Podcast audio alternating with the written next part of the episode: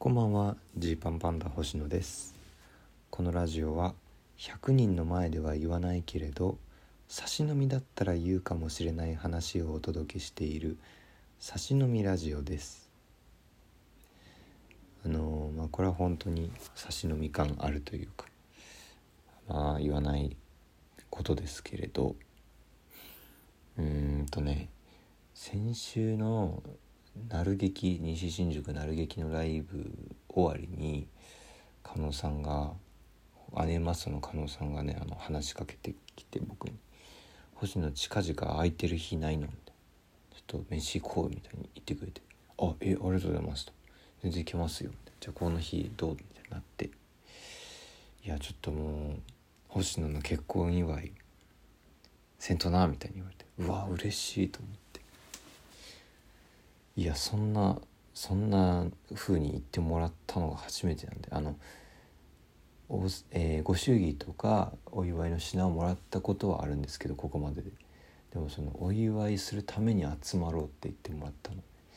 あの初めてで嬉しかったんですけど。そしたらそのその場で狩野さんがその楽屋にいたその僕の仲良さそうな面々にも声かけ始めて「あさって空いてへん」みたいな。星野もちょっと結婚お祝いしようやってこう言ってくれて僕はねもうそんなことを口が裂けても人に言えないまま当たり前から自分じゃ言えないけどはずはずと思いながらも「はい行きます行きます」みたいにいろんな人が言ってくれて嬉しいと思って「ありがとうございます」と言いながら「お願いします」と。で翌日ぐらいも加納さんと一緒で「あの8人になった」って8人？そんな集めてくれたんですかと。昨日今日で。8位と。嬉しいと。加納さんのこの辺のねフットワークというかそのなんだろう。行動の速さほんとすごい。ありがたいなと思ってね。いや忙しい中ですよいろいろ。そんな風にしてくれたんだと。でななんか夜 LINE が来て鍋とかどうかなって言われて「あ嬉しいです。マジでありがとうございます」って返信して。お店も選んでくれてるんだと。なって。で当日、えー、16日に集まったんですよね。10月の16日の日曜日の夜だったんですけど。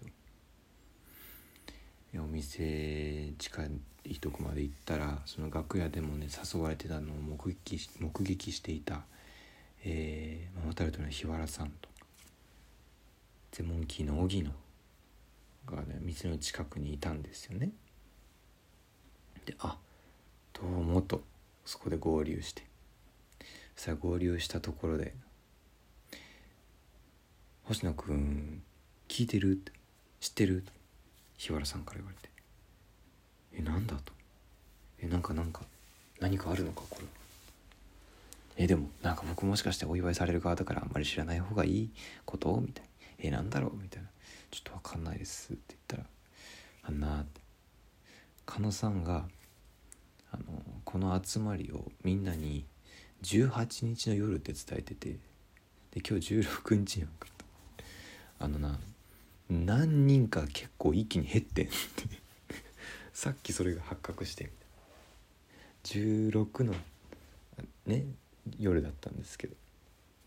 18って聞いてました。ちょちょっと今からは無理ですっていう人が何人かいて。だから8人で予約してたけど急遽今、えー、人を集めつつありますみたいな。ことを教えてもらい。いやありがとうございますとそんなそんなありがとうございますというところで、えー、お店行きまして。でもともとね来る僕がもう目視で誘われてるのを見てた K プロの浜田さんとか、えー、日原さんとか荻野はいると。でまあ加納さんちょっと遅れてくるって。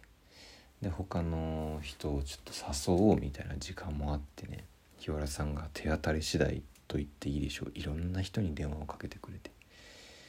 で狩野さんも狩野さんでいろいろ探してくれたみたいでで結果ね、えーまあ、狩野さんもちょっと10分遅れぐらいでお店来てでえー、魚猫の小島アローと小竹正義感と豆鉄砲の東がもう1時間以内ぐらいでもう集まってくれてなんて集団だとありがたすぎるそんな急に。でまあまああの、まあ、東に関してはねちょっと。あのまあ星野の結婚祝いというかその日 m 1初めて3回戦行ったっていうのもあったんで、まあ、ちょっと飯食おうやぐらいで言ってたみたいで。なるほどと。東が来てからそういうことかと分かりましたけど。ってな感じでね8人集めてくれたんですよ。でお祝いに行ってて鍋もめちゃくちゃ美味しかったしね。いや本当にありがたかったなと。こんなこんな形でお祝いされたことが過去あっただろうか。いやあったのかもしれない。あったかもしれないけど僕が感謝が足りてなかったのかもしれない。とにかくその時はねすごくここにいる方々に感謝しなければいけないなと。思ったんですね。で狩野さんが「いや私正直今日緊張してな」みたいな。もうあの久々に自分で店とか選ぶやんか。あのもう誰かとどっか行って遊ぶってなったらマイアンツが全部やってくれるから。私自分で店選ぶのも久々でしのみんなそれぞれの関係性とかその全問記の中で誘うの荻野じゃなかったらどうしようと。矢崎村松の方が圧倒的に仲いいですみたいなことやったらどうしようとかいろいろ思って緊張したんよみたいに言ってて。いやいやもうこのメンバー最高ですよと。でまあ浜田さんからね、えーと、結婚祝いであのハンドソープとか、えー、ボボディボディソープっていうのかな？とかもらったり荻野からはねのしの紙お祝いっていうのし付きのタオルをいただいて日原さんからは布団乾燥機をいただきました。布団乾燥機なんてものがあるんだということすら僕は知らなかったけれど。非常にね、えー、便利なグッズをいただきまして結婚祝いで。でしかも最後にねこうそろそろっていう時でそろそろ出るっていう時に店員さんがケーキを運んできてくれてええー、となりまして。コージーコーナーってちょっと見えたからうわこれは買ってきてくれてるやつだと。事前に仕込んできてくれてるやつだって。じゃあ浜田さんが「私行ってきました」みたいな、まあ、もしかしたら菅野さんがそういうふうに言ってくれたのかなみたいに思うんですけど浜田さんが事前にお店に持ってっといてくれてそれでこのタイミングで出してくださいと言ってくれたようでねそれもめちゃくちゃ嬉しかったですね。でなんかちょっと2年前ぐらいのことをふと思い出してあの、まあ、コロナようやくちょっと収まってきてご飯行けるようになってきたかなぐらいのタイミングですかね。えー、加納さんと、えー、羊ネイルの細田さんと割と一緒にご飯に行ったりすることがあったんですけど、えー、呼ばれて今から行けるっていうふうに言われて行ったんですよね。で先に2人が集まってたみたいでじゃあこの店でっていうふうに呼ばれて行って鉄板焼きってお好み焼き系のお店で。もう細田と2人で話し合ったんやと。星野はその飯に興味がないしどうしたら感動してくれるんやと。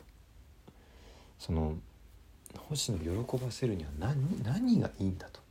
ってなって結果味ではなく味もそうだけどあの視覚的に臨場感を楽しめるうんその鉄板のお店にしたわみたいな。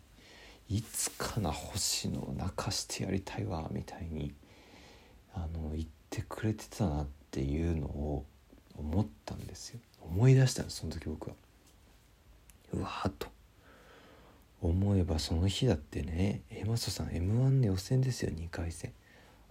ねで前日もお仕事忙しかったし「ラビット!」出てんのとかも見てたしっていう中でこんな準備をいろいろして僕のためにね時間とお金をこんなに使ってくれるんだって思ったのに泣けないんすよ俺ここでここで涙できたらと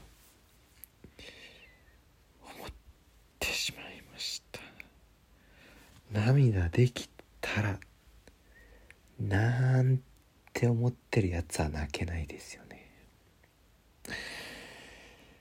いやもう自分が憎い。一平ぐらい簡単に泣きたい。うん。ここで泣けたらと。涙で恩返しがお返しができたらと。思ったんですけどね。泣けなかった。でもでも本当にすごいすごい嬉しかったっていう幸せだなとこんなにこんなに何て言うんだろうな温かい方々に恵まれているんだなというのがね、えー、ちょっと嬉しすぎましたね。うん、特に狩野さんには本当に感謝感謝だし狩野さんを喜ばせられるチャンスがあったら虎視眈々と狙っていきたいなっていうふうに思いました。えー、本当にねあのそういういやまあそのそういうこと大事にしていかなきゃってこう僕人の誕生日も自分の誕生日もすごい疎いんですけどきっと誕生日とかっていうのはそういう恩を返す機会なんでしょうねって今更ながらに思いましたというお話です。お開きです。